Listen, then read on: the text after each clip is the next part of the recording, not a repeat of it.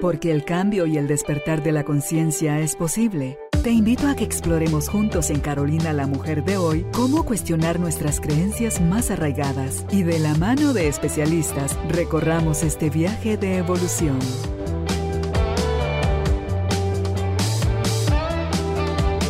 Este episodio llega a ti gracias al apoyo de Cemento Stark. Transforma tu vida, transforma tu casa con Cemento Stark. Bienvenidos. Tribu de Almas Conscientes, bienvenidos a este episodio para que juntos co-creemos con nuestro invitado formas diferentes de ver la vida, de hacer las cosas, de posicionarnos en ese pensamiento lo, como dice nuestro invitado, lo deconstruimos o construimos nuevas formas para que podamos crear con conciencia todo aquello que estamos anhelando.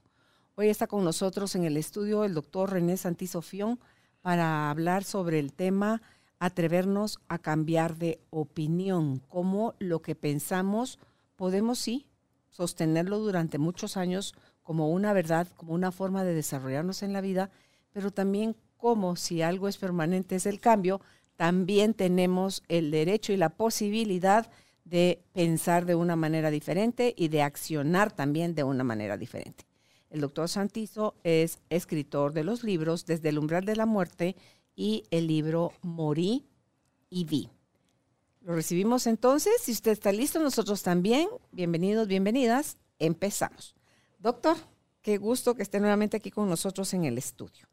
Buenos días, Carolina. Buenos, buenos días a toda la audiencia. Realmente para mí es un gusto y un honor estar nuevamente con usted platicando, aprendiendo y deconstruyendo. Bien. Como bien dice usted. Está de moda esa palabra. Sí. La mucha gente ahora que están usándola para deconstruir. Ya llegó. Estamos ya en la cima, en el punto donde o desarmamos, doctor, todo aquello que fue una sólida verdad y lo cuestionamos, o vamos a caer en esos bucles, en esos ciclos repetitivos, de decir, es que, ¿por qué? Y de no salir de la queja, y no salir del, del caos, del dolor, de la crisis, cuando hay, hay varias formas de, de salir de ahí. Usted ya vivió la cajita y el papelito. Ya. Vamos a ver que nos haga favor de sacar un papelito Gracias. y lo lea. Así puedo leer. Le- ah, se la leo yo si quiere, si no tiene No, lentes. ¿Cuál? Le presto mi que brazo. Me falta, sí, me falta un brazo y medio para poder. ¿Cuál ha sido la práctica que más ha ayudado a sanar su corazón? Yo creo que perdonar. Es difícil. Pero eh, creo que es el perdonar. Si uno aprende a perdonar, se perdona a uno mismo. El perdonarse a uno mismo te libera del, de, no sé, de las emociones negativas que pudieran reforzar lo que vamos a hablar hoy precisamente. Ese circuito cerebral que nos puede mantener en un mismo trastorno obsesivo compulsivo. Entonces, si yo perdono, libero ese círculo que se llama engrama cerebral y me libero precisamente del sistema límbico que produce la amígdala y todas las sustancias neurológicas que causan el malestar, el cortisol fundamentalmente. Entonces, forma de liberarlo es repensar, reaprender el concepto de posverdad que usted bien dice ahorita, que es un concepto filosófico, es, una, es una, un pensamiento que etiquetamos, que está mal que etiquetemos, pero trata de decir eso, que debemos de reflexionar, reestructurar, repensar, volver a reaprender sobre los conceptos tradicionales que hemos mantenido durante toda nuestra vida. Entonces, al volvernos a cuestionar, podemos obtener lo bueno y lo malo de todo. Pero para poder hacerlo, tengo que abordar el problema, perdonar al enemigo y tratar de reencauzar mi vida para bienestar propio y de la comunidad, del bien común. Y ahí, ¿y quién es el enemigo? Aquel que no piensa como yo. Muchas veces. Yo creo que el peor enemigo es uno mismo. Sí, pero como lo queremos poner afuera, eso aprendimos Mm. a verlo. Dígame usted si usted no como yo era también de los que pensaban que perdonar era algo que el otro debía merecer. Antes de aprenderlo, o usted perdonó siempre No. desde la ahí está. O sea, si usted como Sí. yo y mucha gente pensábamos que para perdonar a alguien el otro tenía que hacer los méritos, arrepentirse, jurar que nunca más iba a volver a hacer eso y entonces yo buena onda le concedía el perdón. Por eso costaba tanto, Doc. Por eso costaba tanto. Porque así aprendíamos, así era nuestra, nuestra cultura, nuestra forma de, de aprender. Nosotros somos una máquina de guardar memorias desde que estamos en el útero materno. Entonces los padres influyen mucho, sí, pero no solo los padres. Los amigos, los hermanos, la televisión, la radio, las noticias, la cultura en general. Entonces eso es lo que nos va formando en un inconsciente que nos va estructurando para que trabajemos o actuemos de forma automática. Entonces si comenzamos a entender eso y comprender que nuestros enemigos pueden ser nuestro mejor amigo, dice Nietzsche, en el sentido de que yo puedo aprender de lo que el enemigo dice de mí malo para que yo haga conciencia sobre lo malo que soy para yo mejorarme. Eso, se trata de interpretar los hechos, no solamente, como dice, él también lo dice, no existen hechos, solo interpretaciones. Entonces, depende cómo lo interprete yo. Claro, eso que dice Nietzsche es aprovecha al otro como espejo, porque eso te está mostrando quién eres tú realmente. ¿Te chocó?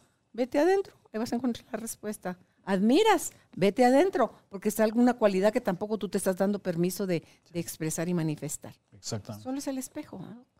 Sí, entonces tenemos que aprender a perdonar. Y una vez aprendido a perdonar, es difícil, no digo que sea fácil.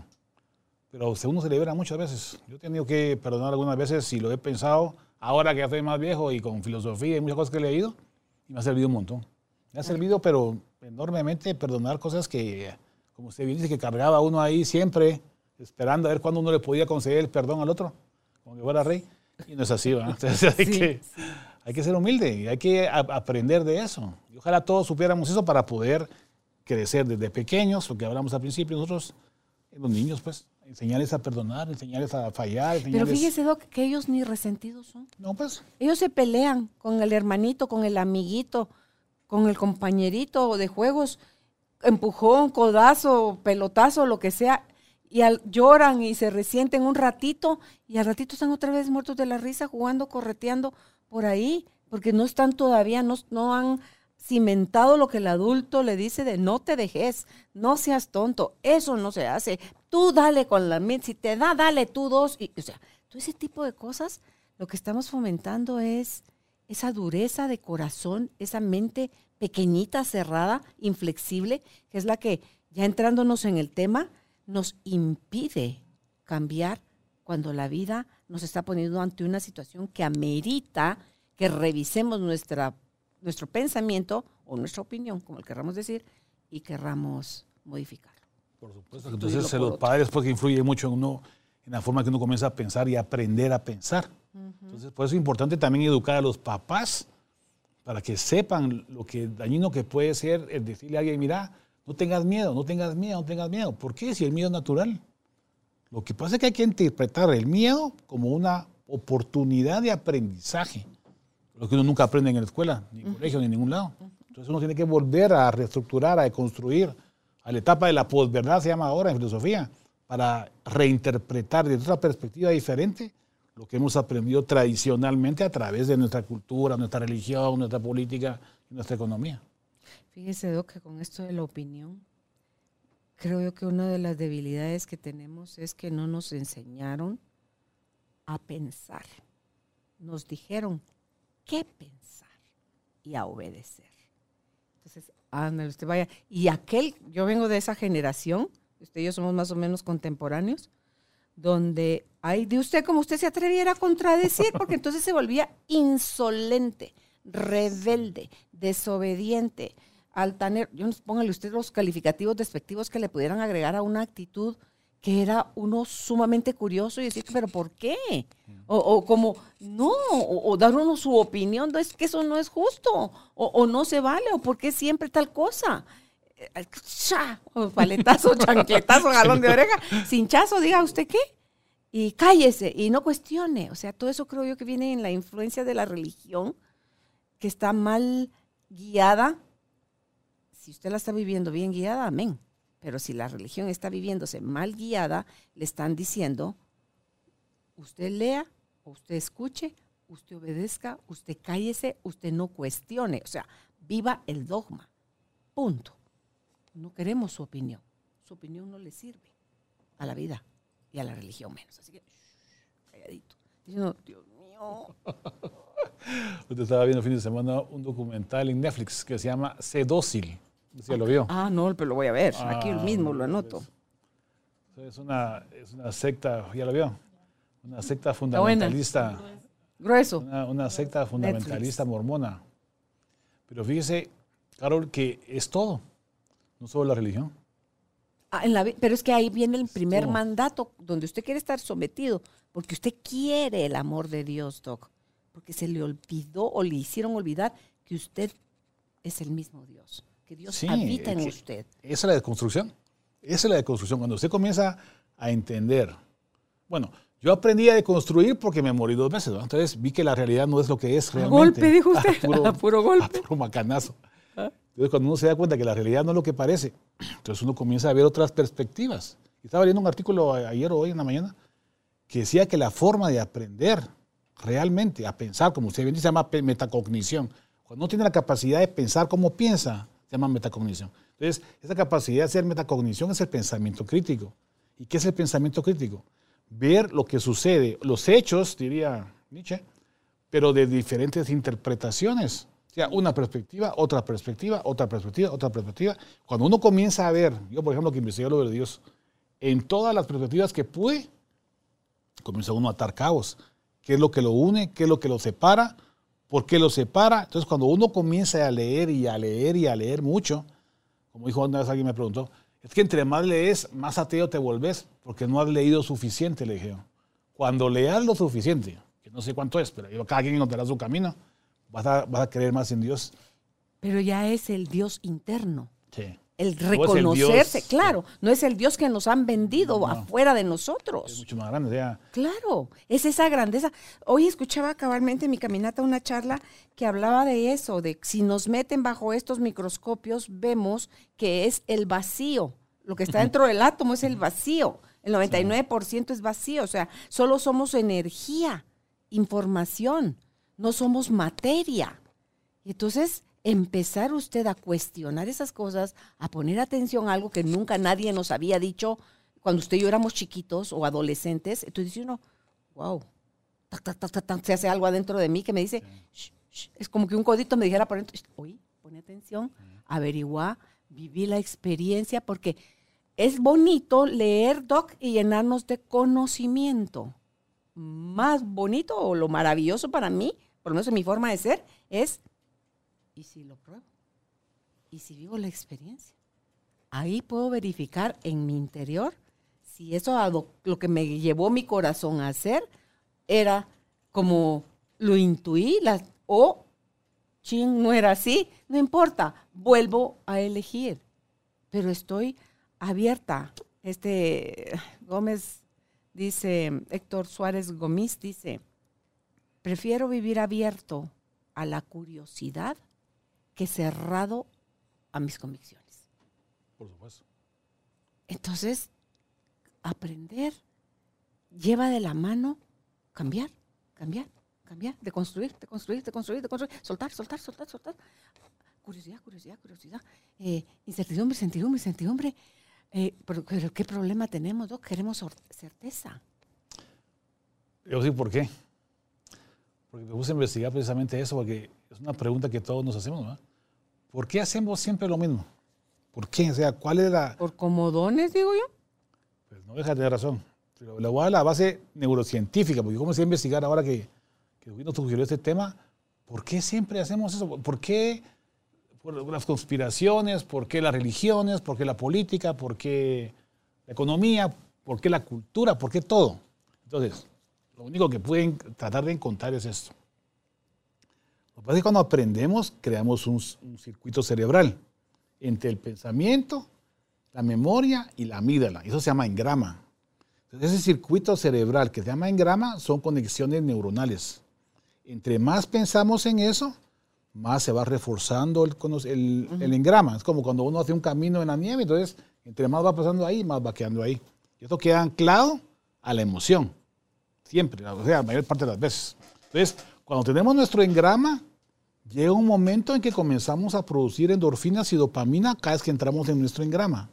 Entonces, ese engrama, ¿qué es?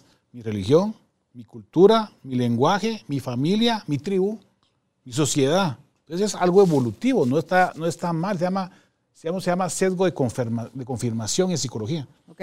Tiene una utilidad. Tiene una utilidad, por Pero supuesto. no se limite a todo meterlo ahí, porque si no va a caer en lo de Pavlov, donde usted ya solo cling, va a sonar la campana y usted va a empezar a, a salivar, ya ni siquiera cuestiona, Doc. Exactamente. Ya no piensa, ya no- entonces, solo re- de reflejo. Ajá, Entonces, como, como nuestro cerebro está hecho así para que podamos ocupar nuestra energía cerebral en otras cosas que nos pueden causar más riesgo o evolucionar o sobrevivir. Es para sobrevivir, no para ser feliz. Va. Entonces, eso nos va a servir para crear tribus, sociedades, dinero, Dios, di- verdad y toda la letra. Pero cuando nos salimos de ahí, es como que fuera una oportunidad para algunos o un riesgo para otros. Fíjate, todo el que tiene el control, eso le es amenazante, porque me está quitando poder. Entonces, mejor yo a ti te aniquilo. Y mejor, shh, otra, volvemos al, shh. usted, usted no piense, usted no opine, usted obedezca. Pero entonces cuando Pero, uno tiene que aprender a considerar que existen otras verdades, volviendo a lo de construcción o posverdad, que pueden tener algo de razón. Entonces uno tiene que cerrarse. Entonces eso es, tiene un síndrome, se llama síndrome de Dunning-Turning, en el ¿Síndrome cual de? Dunning-Turning, algo así. Tuning. Dunning-Turing. Turing. Sí, es, un, es un síndrome en el cual la persona cree que tiene la razón, aunque no la tenga. Entonces, generalmente se dan aquellos personajes que tienen Locura poca información. Einstein. Pues, algunos llegan a eso. no tengan la menor duda. Hace poco yo lo comenté, bueno, hace poco, no, hace como un par de años, lo comenté en un comentario en Facebook y casi... Le dieron riata. Ah, me tiraron. Entonces, lo que pasa es que la gente que no conoce algo cree que tiene la razón. Pero eso es porque, es una cosa muy importante. Porque vio un video de YouTube, digamos, ¿verdad? Entonces vio el video de YouTube y entra en su circuito y en su engrama cerebral que le secreta dopamina y endorfinas porque lo hace sentir importante e inteligente. Como las cifras que me tiró Juan Pablo, hace algo así. Entonces, como me siento importante, ya estoy en el cielo y no voy a salir de ahí, ¿va? Porque ahí ya estoy bien. Entonces, Claro, ahí se siente bonito. la capacidad, como no sé quién dijo esto, algo así como que los sabios aprenden a cambiar de opinión. Los necios nunca cambiarán de opinión. Entonces quiere decir que hay que tener un poquito de voluntad y atreverse a conocer y a cambiar para saber que hay otras perspectivas que pueden ser mejores que la mía. Claro. Yo tengo que atreverme y abrir al conocimiento. Eso significa quitar ese engrama cerebral y cambiarlo. Pero eso, eso significa un reto, Salirse de su una cajita. aventura. Claro. Entonces, si yo tengo una religión, como en este caso que platicamos, de ser dócil, y me siento bien ahí, oye, cuando estaba viendo ayer o cuando fue, dije yo, pero ¿por qué se quedó tanta gente ahí después de todo lo que se sabe? Porque se sienten bien. Que es más Se cómodo para bien. muchos obedecer Están ahí, están ahí. que atreverse y correr el riesgo. Sí, exactamente. Porque es que correr el riesgo implica que falla, pero Por también supuesto. implica que, que Y acierta. puede ser mejor para mí. Claro. No para todos tampoco. Pero ¿va? ¿cómo saberlo si no doy ese paso? Yo como eso sí lo tengo desde chiquita. Yo sí soy aventada en ese sentido Es y que no que creo usted ser que la vida no me ha dado sus papazos. Por Claro que me los ha dado. Por supuesto. Pero de lo que usted decía hace un ratito, dice Haroldo una frase que me encanta. Dice, nunca la arrogancia fue más atrevida que cuando critica aquello que no conoce. Así es, es el mismo síndrome de Dunning Turning. Es lo mismo, o sea, yo creo que tengo la razón y critico y critico y critico y ando en gallo, ¿ah? Porque no ha ido a ver la otra parte de la moneda, porque no ha visto que hay otra verdad, porque Pero- no ha ido a investigar nada. Es que alguien más dijo que eso era malo. Y entonces, para no arriesgarme, mejor me pongo en el bando del que dijo que eso era, dice uno por amor, pero de eso no se trata la vida, por Dios, así no. Por lo menos en, mi- en mis huesitos y en mi carnita, así no. Es, con, dice, en la vida como en los tacos, con todo. Sí, pero Es sí, es verdad. que así evolucionamos. Pónganse a pensar que cuando nosotros hicimos sociedades, hicimos grupos, tribus o aldeas o lo que sea, eso es lo que hacíamos. Sí, Doc. Pero, eso hacíamos. ¿qué pasó con todos los, que, los inventores? Se atrevieron a salirse de la caja. Sí, sí, es bueno cambiar. a correr es riesgos, bueno, a sí. invertir dinero, tiempo, su vida entera investigando. El de la luz, Alba Edison es, él no dijo a la que fracasado soy, fracasé 9.999 veces. No. Pero con una Él que le dé. Claro, él dijo, encontré 9.999 veces de cómo no se hacía el bombillo eléctrico. Exactamente. Y eso es lo que platicamos de los niños. Los niños nunca se dan por, por vencidos porque se caen la primera vez.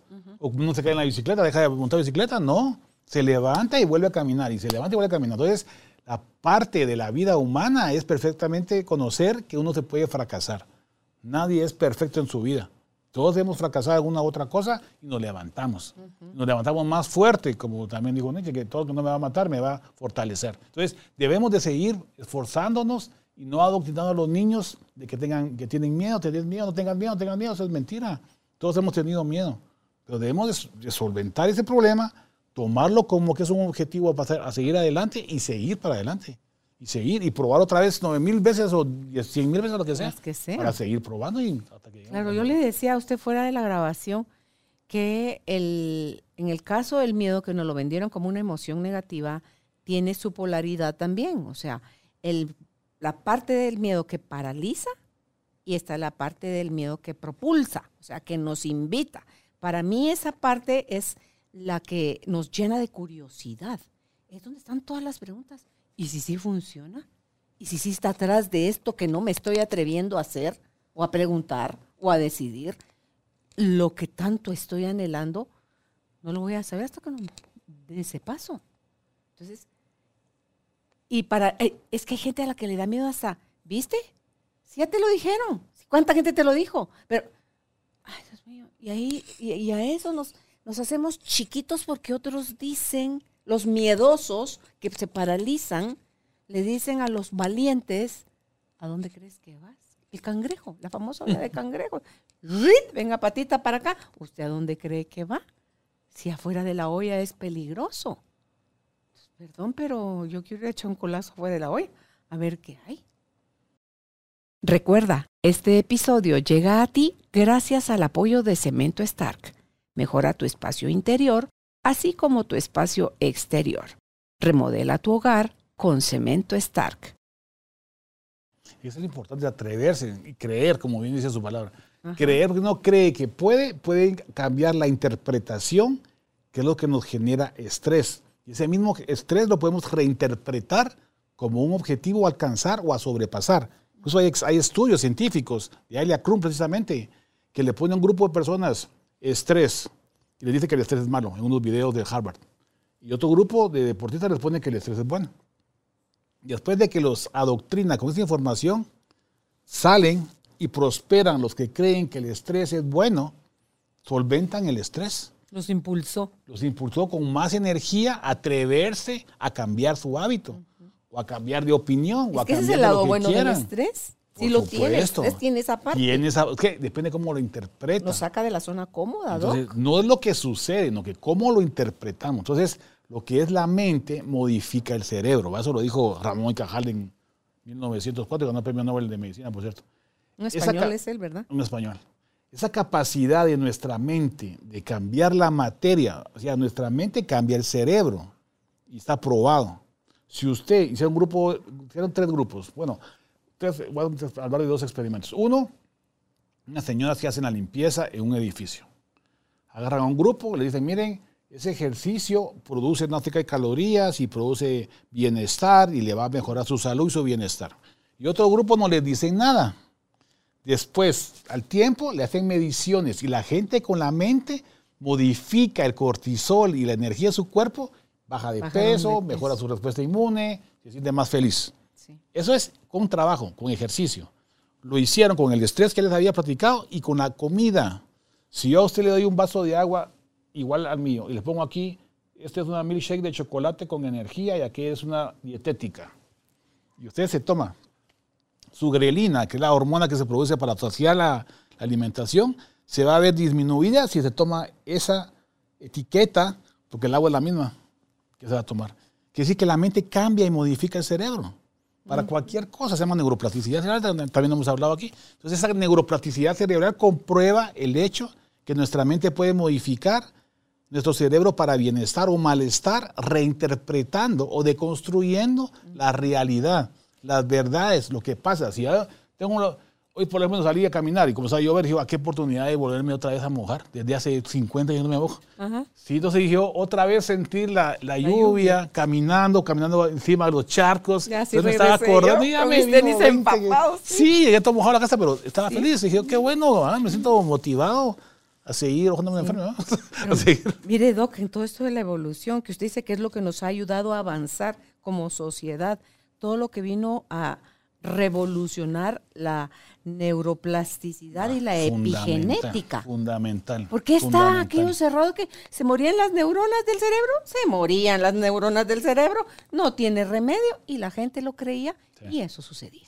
Exactamente. El caminar, yo tengo 60 años, el caminar mejora la respuesta inmune, mejora el estado de bienestar, mejora el estado de salud, mejora la empatía, mejora todo. Entonces, el caminar te da ahora, en lugar de darle pastillas de antidepresivos a los señores ya grandes, más grandes que yo. Entonces, ¿eso qué significa? Que tenemos que mejorar nuestro cuerpo y nuestra mente para modificar el cerebro, nuestra respuesta inmune. Entonces, quiere decir que los estilos podemos cambiar. Y eso se llama neuroplasticidad. Y la epigenética es lo que influye en, la, en el, el medio ambiente, en nuestra capacidad para ser más felices o más tristes. Depende de cómo interpretemos lo demás, cómo nos conformemos en nuestra niñez bueno, desde que estamos en el útero materno realmente. Epigenética la voy a contar. La epigenética es, por ejemplo, que las gónadas se forman en el primer trimestre, los testículos y los ovarios. La epigenética, que es la influencia de la testosterona en el segundo y tercer trimestre, desarrolla nuestro cerebro, la testosterona. Entonces quiere decir que cuando la epigenética de testosterona actúa sobre el ADN del cerebro en el tercer trimestre, ¿Del embarazo? Del embarazo, exactamente. Usted puede formarse para una inclinación sexual desde antes del embarazo. Esa es la epigenética. Y después, cuando usted crece y sale ya postnatal, la influencia cultural y la influencia social lo va confirmando o no. Que fue lo que pasó también con el cerebro de la gente que es asesina. La gente que viene predispuesta genéticamente a ser, tiene afectado el lóbulo frontal en el tercer trimestre. Pero epigenéticamente la cultura, la religión, la familia y todo lo vuelve una buena gente ya no va a ser un psicópata asesino, aunque tenga estructuralmente la cabeza o la mente o el cerebro para ser un psicópata. Es como el cáncer, usted puede tener el gen del cáncer y no desarrollarlo. No activarlo, sí, así es, la epigenética. Entonces, si usted está comiendo carne, si está tomando licor, si está fumando, si está contaminantes. Y si va llegando por todos lados, sí, le va a pues afectar, le va a No, se, sorprenda si le, se le desarrolla. le va a activar. O sea, puede tener su gen inactivo, pero se llama acetilación del, ADN, lo activa. Aunque lo tenga ahí, y su hermano no se va a morir de cáncer, usted sí, porque lo activó con la epigenética. ¿Sabe qué otra cosa, Doc? Ahorita ver el tema, atrevernos a cambiar de opinión. Que tenemos una confusión con la opinión. Creemos que la opinión es la verdad y la opinión es nada más nuestro pequeño punto de vista de lo que sea que estemos leyendo, conociendo, escuchando, lo que sea con lo que nos estemos relacionando, es solo una pequeña, eso, opinión. Pero para el ser humano ha usado la opinión como verdad. Y vaya, pues usted con la espada por delante, volando cabezas. Así es. Y ahí es donde nos hacemos de enemigos de los demás. Recordemos que nuestra opinión solo es un punto de vista, no es la verdad, ni los demás tienen que pensar como nosotros pensamos. A mí eso me pareció súper liberador. Es, a mí personalmente me dio permiso a un montón de cosas cuando yo entendí, comprendí y, me di permiso a que puedo pensar hoy de una forma. No, pero es que tú siempre, pero es que yo no soy Shih Tzu, yo no soy pastor alemán, yo que, que nació pastor alemán y pastor alemán se va a morir. Yo soy un ser humano que tiene todo el permiso y el derecho de opinar de una forma y después de otra. Y eso no me hace ni inestable, ni inconstante, ni no saber qué quiero. Exactamente. Hay un estudio de Carol Dweck que se llama Mentalidad fija y mentalidad de crecimiento, un libro que se llama Mindset, se los recomiendo que lo lean. Okay. Hay otro que se llama Grit, de Susan Angela Duckworth, otro que se llama Flu, de Mihaly Csikszentmihalyi. Bueno, lo que quiero decir con esto es que la mentalidad fija, que es lo que usted está diciendo, es aquellas personas que creen que no pueden cambiar. Y eso solo es una interpretación de la verdad, como usted bien dice. Pero otras personas tienen la capacidad de tener una, mente de mejora, de cambio, de prosperidad. Entonces se dan cuenta que sí pueden cambiar. Otra forma de interpretar la realidad. Entonces, esas interpretaciones de la realidad son interpretaciones de la verdad que usted bien dice. Pero ¿qué dice Nietzsche? De la verdad. Que la verdad son antropomorfismos, metonimias, epistemes, interpretaciones, modelos o paradigmas, o como le quiera llamar, creados por el hombre. Entonces, esas creaciones abstractas mentales del hombre son interpretaciones que no son perfectas. Entonces, ninguna verdad, excepto Dios como verdad, como sinónimo, podrá ser. Pero de ahí para acá, todas las demás verdades son interpretaciones que pueden ser moldeadas y mejoradas. Todas, incluso la ciencia. Y luego la verdad llamada Dios, o el nombre que le querramos poner al, al ser superior. La verdad llamada a Dios no es una que usted pueda describir en conceptos es una que usted ha de vivir en acciones, en sensaciones, en vivencias, en experiencias, en wow, wow, wow, o sea, como perro, ¿ah? va uno así como que wow, wow, todo el tiempo está, porque ese wow significa, o sea, es ese caer en cuenta, es ese redescubrir, ese reconectar con eso que está ahí adentro, esperando pacientemente, que el chatillo deje, la chatilla deje de estarse distrayendo afuera, se vaya adentro y desde ahí, a mí sí me impresiona eso, Doc, cuando uno está sintonizado o en presente o en congruencia, porque ya no sé ni qué nombre ponerle, de verdad, el acceso que tiene a toda esa información es maravilloso porque toda esa información está adentro. No adentro de mi coco, de mi conocimiento, de lo que he estudiado y leído. No, adentro de mi esencia, en mi alma, y yo me señalo el pecho porque para mí por ahí habita cuando está en todo mi cuerpo, porque mi cuerpo para acabar pronto ni existe, pues. Entonces es, es cuando yo conecto con esa parte de Él que está en mí, que es lo único real, que existe, toda, toda, toda la información nos es dada.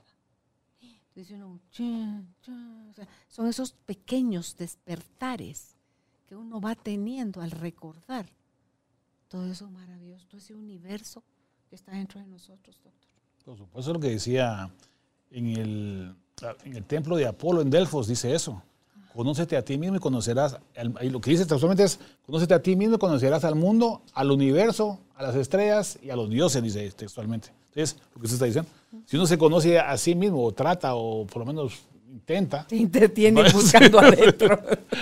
Lo va a sentir, va a sentir esa empatía, ese amor, esa felicidad, ese bienestar que puede ser interpretado, como dice Spinoza, la naturaleza misma, pues la ley del cosmos o como quiera, pero lo va a sentir, como usted dice, lo va a experimentar. Ese, ese, esa palabra Dios que usamos para muchas cosas, tiene miles y millones de interpretaciones, lo podemos interpretar como nos convenga más a nosotros, nuestra propia verdad en bienestar de los demás. O sea, Usted pone su verdad, pero una, una, verdad que comparta y que cause bienestar, no solo a los demás, no que al planeta. Pues si usted tiene su verdad y está en contra de las verdades de los demás, está en contra del planeta, va a estar en conflicto siempre. Se vuelve a perder. Se vuelve a perder.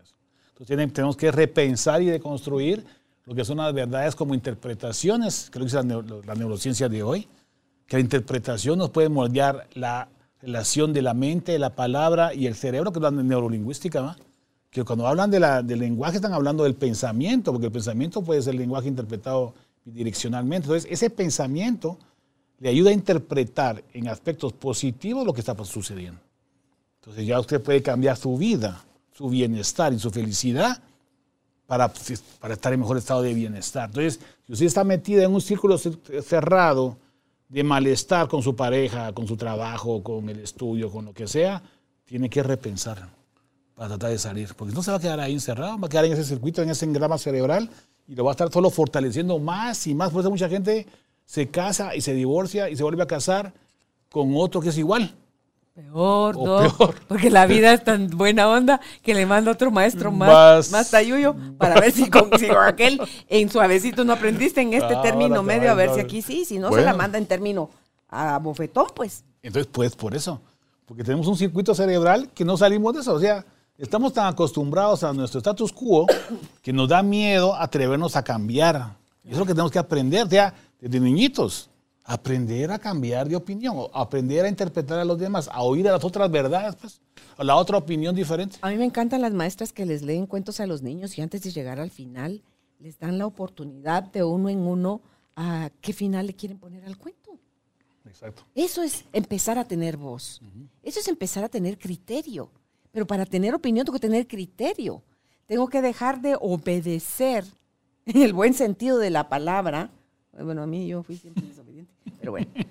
Pero es que era parte de lo que yo tenía que hacer, Doc. Si no, no me atrevo tal vez a hacer otro montón de cosas. Entonces, si yo me salgo de la caja o del huacal, como decimos aquí en Guatemala, es, va a ser señalada, va a ser juzgada. Pero, y ni modo, ni modo, toca. Entonces, solo eh, tome sus precauciones, pero llega un punto también donde a mí yo soy de las que da el paso hacia el vacío cualquier día. Ahí hay un precipicio, ni se te ocurra. Y no es que voy a saltar de un precipicio, pero es en las cosas que me atrevo a hacer es como que yo creo, como dice ahora nuestra palabra en, el, en el, set, es eh, que algo más grande me sostiene, que hay algo superior a mí, que es lo que me está haciendo, y que me impulsa a hacer las cosas que hago. Entonces, al no saberme sola, al no saberme abandonada, o que estoy sostenida por algo más grande, voy con confianza dando los pasos, experimentando, probando, descubriendo, reconectando, maravillándome.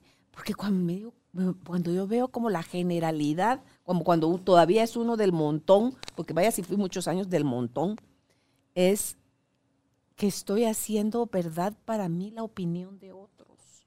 Exacto. Y la mía, chipilín, o sea, no. Cuando yo empiezo a saber que, eso, que, eso que están diciendo, que a mí no me genera bienestar, quiere decir que hay algo todavía en mí que me dice, eso no es cierto. Prueba, cuestiona, investiga, lee, revisa dentro de ti, siéntelo. Y entonces es donde uno empieza a tomar nuevas decisiones, empieza a abrir la mente, doctor, y dice uno, ¡hala, qué bonito! ¿Y por qué esto no nos lo enseñan desde chiquitos? Si venimos cableados así, ¿por qué nos descablean para estar dentro de la caja? Para tener control sobre nosotros, para que obedezcamos. Porque si no, ¿quién sería el tatascam? O sea, ¿a quién obedecemos? A mí no me digan qué pensar. Por eso es que la prensa, a mí en nuestro país no me encanta, porque no le dicen qué pensar. Eh, no le dicen qué pensar. No le, aquí no nos enseñaron a pensar. Por eso es importante. a mí infórmeme y déjeme a mí utilizar mi Exacto. Eh, eh, Las la, noticias tienen un sesgo, un sesgo, un sesgo amarillista, porque le va a vender y le va a dar más dinero. Entonces lo que hay que fomentar es el pensamiento crítico. El pensamiento crítico es la dialéctica. La dialéctica es la de construcción.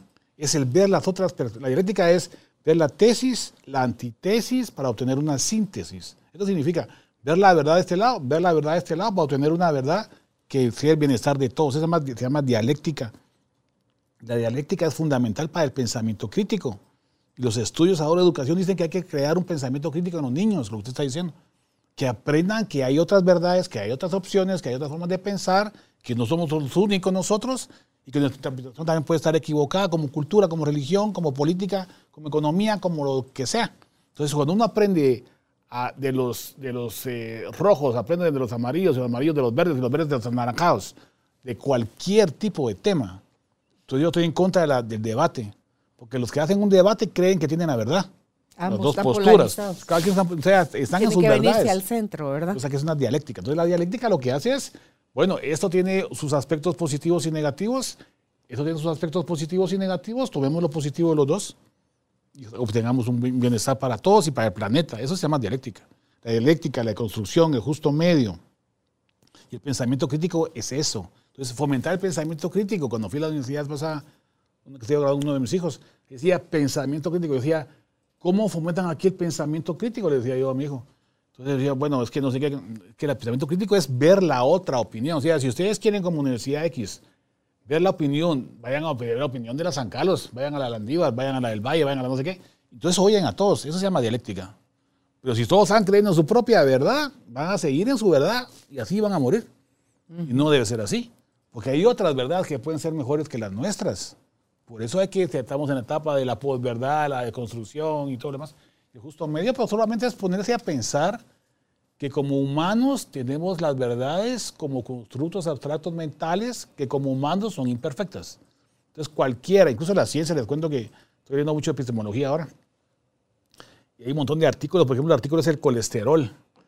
El estudio del colesterol lo comenzaron a hacer en unas ciudades de Europa, pero el investigador agarró las ciudades que él creía que eran lo correcto, pero no agarró todas las ciudades. Entonces sus estudios están sesgados, pero no porque él quiera mentir, no que sencillamente su sesgo de confirmación lo hace ver a través del sistema reticular ascendente del cerebro lo que quiere ver. Y luego donde los países que se consumía, por ejemplo, el pescado, que era grasoso, pero era sano, esa grasa que es sana para el cerebro, la eliminan de los estudios para que entonces el estudio tenga el peso que necesitan los que les conviene la industria alimenticia, la industria farmacéutica, para que pueda eso ser validado. Esa es la verdad de la ciencia, que no es perfecta. Por eso hablamos de las verdades. O sea, ni la ciencia, como alguien me preguntó la pasada, es que la sombra de Dios es la ciencia. Para algunos sí, para otros será el dinero, para otros será la economía, para otros será lo que sea. Entonces, hasta eso tiene su sesgo. Usted su Dios, ¿no? Sí. Entonces, ese sesgo de la ciencia quiere decir que la ciencia no es perfecta tampoco. Entonces, también podemos equivocarnos en la que ciencia. lo está diciendo un médico. Sí, Y yo eso se lo me puedo encanta, decir. y eso me encanta. Sí, podemos estar equivocados. Hay un montón. Te voy a contar otra, otra historita esa de la ciencia. Había un doctor que se llamaba John Money, Money de dinero, pero casualmente se llamaba así, ¿no? psicólogo. Entonces él decía, esto te lo digo porque estaba platicando sobre la sexualidad hace poco, que los niños podían ser modificados por influencia epigenética, cultural, después del nacimiento. Esa es su teoría. ¿no? Entonces hubo la oportunidad de que un niño, al hacer una circuncisión, una postectomía, le quitaron el prepucio con electrocauterio, le causaron una necrosis de la cabeza del pene. Entonces él dijo, ¿saben qué? Hay que amputarlo, ahorita que está chiquito, el pene, le quitamos los testículos, le hacemos una neovagina y por influencia epigenética vamos a moldearlo para que sea mujer. En resumen, porque no, ya no hay mucho tiempo, el niño, el niño creció, se casó con una mujer y se suicidó. Él se que- sentía niño, no niña. él era niño, nunca lo cambiaron la cabeza. O sea, la cabeza, la sexualidad cerebral, por el que me entienda, la sexualidad cerebral no se cambia. Tampoco la genital, pues, pero usted puede cambiar sus formas externas como ¿Qué es lo que están cambiando en lo genital? Pues lo que te medio mira, porque tampoco van a, cambiar de una cosa a otra, no se puede. Todavía hoy, pues no sé después. Pero ahorita no se puede. Entonces, ese pensamiento sexual cerebral que nace, no se cambia. Entonces, esa pues, esa era muestra. Y no solo fue, uno, fueron 30.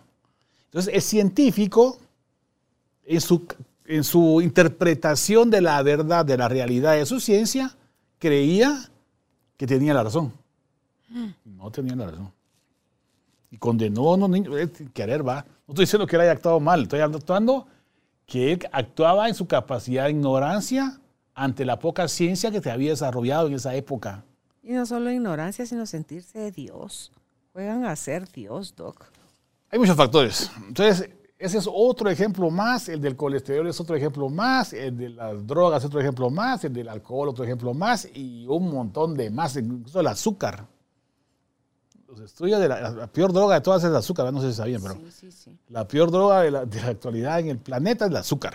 Entonces, si usted está fomentando un tipo de alimentación que va a matar a la gente a través de hipercolesterolemia, a través de la obesidad, a través de síndrome metabólico, etcétera, no es que esté consciente que los va a matar. Sencillamente no conoce las consecuencias de este tipo de influencia. Entonces, eso se llama agnotología. Y si estuviese consciente, pero antepone su beneficio lucrativo, Ese. ustedes mueran en paz, ustedes yo lo hago y ustedes la consumen, yo no les estoy abriendo la boca. Es como dicen con el tabaco, como dicen con la droga, con el alcohol. Doc, esas son las justificaciones limitadas del ser humano que no tiene escrúpulos o que no va más allá del derecho de su nariz. Como usted dice, lo que yo hago bien para mí debe de ser bien para la masa Así también, debería o sea, ser. para los demás. Así debería ser. Pero eso es de magnotología. Entonces están estudiando ahorita la parte de la epistemología, que es la filosofía de la ciencia, cómo la ciencia se ha equivocado desde siempre, ¿va? O sea, no es de ahorita. Desde que comenzamos a tratar de hacer ciencia, nos hemos estado equivocando. Lo que pasa es que no lo decimos, pues. Equivo- tuve No les equivocaciones porque pierden poder. pero es porque no abrimos los ojos y no nos atrevemos a cambiar de opinión y no queremos atrevernos a, a- a con- aceptar que nuestras verdades humanas son incompletas e imperfectas. Entonces, por eso cometemos esos errores. Incluso la ciencia, como usted bien nos dice, la gnotología, el estudio, el- la utiliza, con- ya con sesgo, ya con intención. O sea, cuando usted hace un, es un estudio ya para engañar, es algo ya diferente. Pues este doctor que les Claro. comenté ahorita posiblemente no sabía qué estaba haciendo, pero lo otro que lo hace ya conscientemente. Antepuso sus principios, o sea, su, su- su económicos. interés económico a que al bienestar común. Entonces, por eso tenemos que aceptarlo. Entonces voy a lo que usted decía. Cuando uno se da cuenta que hay muchas verdades y muchas interpretaciones, ¿qué nos queda? ¿El vacío de la ignorancia o el tomar la verdad que nos convenga más a todos? Porque esa verdad también puede estar equivocada. O sea, la verdad Una que... verdad que- temporal. sí, Una nueva verdad se llama temporal. episteme. La verdad temporal es un episteme o un paradigma que va a cambiar, de, va a cambiar para el futuro. O sea, lo que, yo, lo que yo aprendí como torrino hace 30, 40 años no es lo que estoy enseñando hoy como torrino ya a los residentes. Gracias a Dios. Es que sabe que lo bonito, sigue. Doc, que la vida, y la pongo con mayúscula, cuando yo le pongo mayúscula a una palabra, para mí estoy hablando de Dios, la vida se ha encargado de tocar gente como usted, como, como médicos, para que vivan experiencias que les lleve a esa búsqueda y luego puedan regarla en ese ámbito en el que ustedes están, porque esa es la forma como se va a deconstruir, porque el doctor Gerson, por ejemplo, a él lo intentaron asesinar una vez, él es el del método Gerson, y fallaron, estaba por publicar su libro, no querían que él publicara su libro, en el segundo intento lo lograron, lo mataron. Entonces se quedó Charlotte, su hija, ya falleció, falleció de 95 años ella, con una mente y una lucidez espectaculares, porque ella seguía la metodología de su papá. ¿Pero este qué libro? ¿De qué trata el el doctor, él, él tenía, el doctor tenía en su juventud un dolor de cabeza severo que muchos médicos intentaron curarlo y nadie pudo. Y le dijeron, el resultado final fue, hágale ganas porque usted esto lo va a padecer el resto de su vida. Entonces él decía eso, que, que viniera de un médico se le hacía absurdo y decía, tiene que haber otra forma. Entonces él empezó a experimentar, oyó a alguien decir que el jugo de manzana. Entonces empezó en los aparatos que venden ahí, que son extractores de jugo, pero de verdad, esencia, él, los lavados de café, los enemas de café y los jugos de manzana verde, de zanahoria, hay de remolacha, hay de otros, de apio, de eh, otros vegetales. Doc, la forma en que desintoxican al ser humano es impresionante y cómo lo mantienen nutrido. Y eh, él dejó de padecer los dolores de cabeza. Entonces, él profundiza en todo su sistema del método Gerson y finalmente lo mataron. Lo lograron matar porque a la ciencia, o sea, como en todos lados hay intereses, no le convenía que ese tipo, a, a Joe Dispensa mismo, que ese tipo de cosas se conozcan. Oír un testimonio de una mujer que dice que tiene cinco enfermedades y la más grave es que necesita trasplante de hígado, y ella le dice a su médico, perdón doctor, pero yo necesito tiempo, tiempo para mí. Y él le dice, su oncólogo, lo siento, no, aquí no hay tiempo, aquí tenemos que accionar rápido. Así será, le dijo ella, pero yo necesito tiempo para mí. El cuento corto es, en 12 semanas, la mujer practicando sus meditaciones con Joe Dispensa, de Joe Dispensa, sanada de las cinco cosas. Y el doctor le dice los, los exámenes de laboratorio, de laboratorio que no le gustan cómo salen los resultados. Se los vuelve a pedir otra vez. Que no le gustan cómo salen los resultados. La manda a llamar y le dice que todavía hay que hacerle quimio. ¿Pero por qué, doctor? ¿Cómo están mis resultados? Es que usted no tiene nada. Y eso no puede ser posible. Entonces, hay que hacer quimioterapia. Entonces dice, perdón, doctor, lo que yo necesito es cambiar de médico. Porque yo no necesito, yo estoy sana. Sí. Entonces, todo ese tipo de cosas que están sucediendo y las, les- las está tocando vivir, este, ¿cómo se llama el de Muchas vidas, muchos maestros? Brian Weiss. Brian Weiss, sí. Él también médico, psiquiatra. Entonces, dice usted, les toca a ellos ir de conejillo de indias para decirle a la gente, mire mucha, siempre no era así, era de esta otra forma. A mí eso me encanta, porque le está restando a la ciencia y la ciencia tiene una misión y, tiene, y ha Sí, jugado un papel. Sí. Ha ayudado a salvar gente también. Sí. pero solo no la endiose. Exacto. No la endiose ni le pida a la ciencia. Imagínate esta mujer que, que, que en 12 semanas sanó sus cinco enfermedades a nivel de hacer conciencia de quién era y entrar en conexión con el ser superior que habita dentro de todos y cada uno de nosotros. Y desde ahí todo es posible, doctor. Todo es posible. Usted diría la neuroplasticidad, la epigen- Epigenética. epi- epigenética y todo lo que construye el cuerpo, ¿cómo se puede rehacer de nuevo?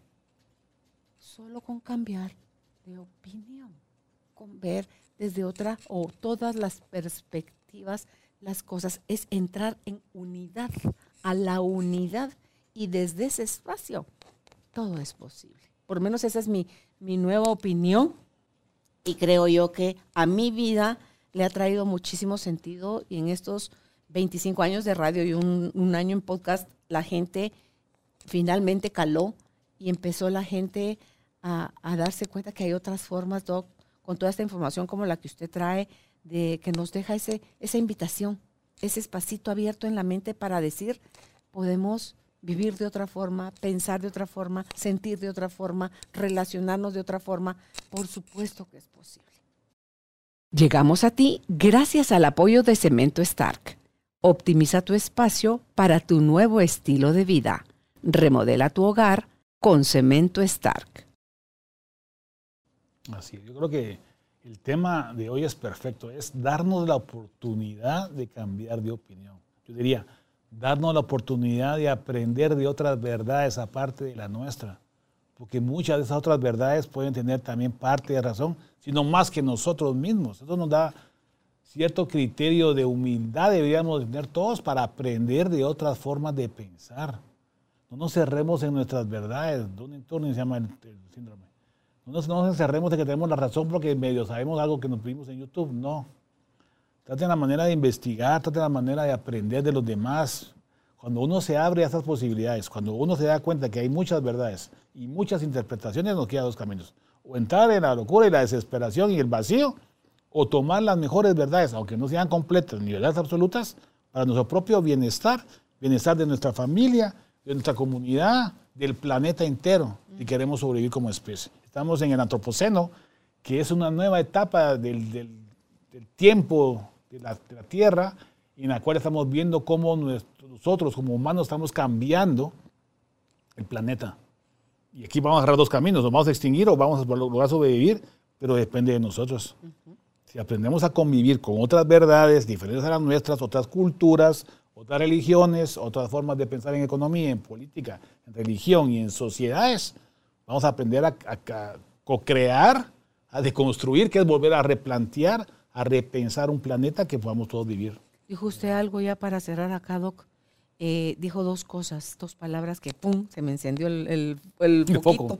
Dice sobrevivir o extinguirnos. Y las dos cosas están sucediendo al mismo tiempo y así ha sucedido siglo tras siglo. Si no, todavía estaríamos conviviendo con los dinosaurios. Eh, ellos se extinguieron. Yo pienso cuando miro un lagarto, una lagartija, entonces pienso que son ellos en chiquito nada más. Eh, y es parte del ciclo, el ciclo de la evolución. Unas especies se van a extinguir, otras sobreviven, se hacen más fuertes, se adaptan, evolucionan y van a venir otras y, y vamos a otro bucle y así. ¿Sí? Y, y, yo por lo menos así es como lo, me, sí, lo, estoy, es. me lo estoy imaginando, ¿verdad? Así es, así es. Y entonces dice uno, y ahí está uno angustiado, dándose los dedos. Y por mucho que vivamos, así vivamos 100 años, Doc, estamos desperdiciando la vida si nuestra forma de pensar es rígida. No, abrámonos.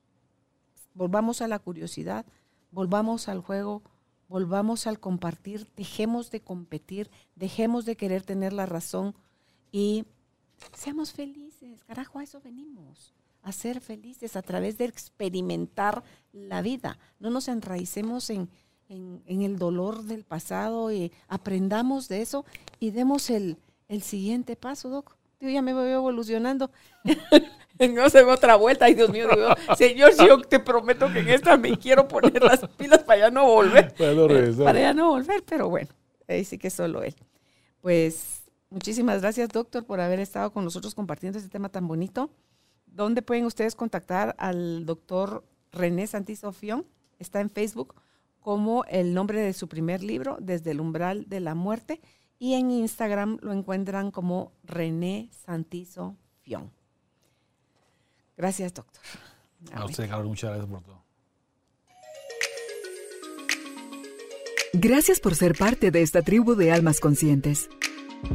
Recuerda visitar nuestra página web carolinalamujerdehoy.com.gt para más información de estos temas y de nuestros invitados. Tenemos más programas, blog, libros, talleres, tienda en línea y material exclusivo para quienes se suscriban. Encuéntranos en redes sociales como Carolina la Mujer de Hoy.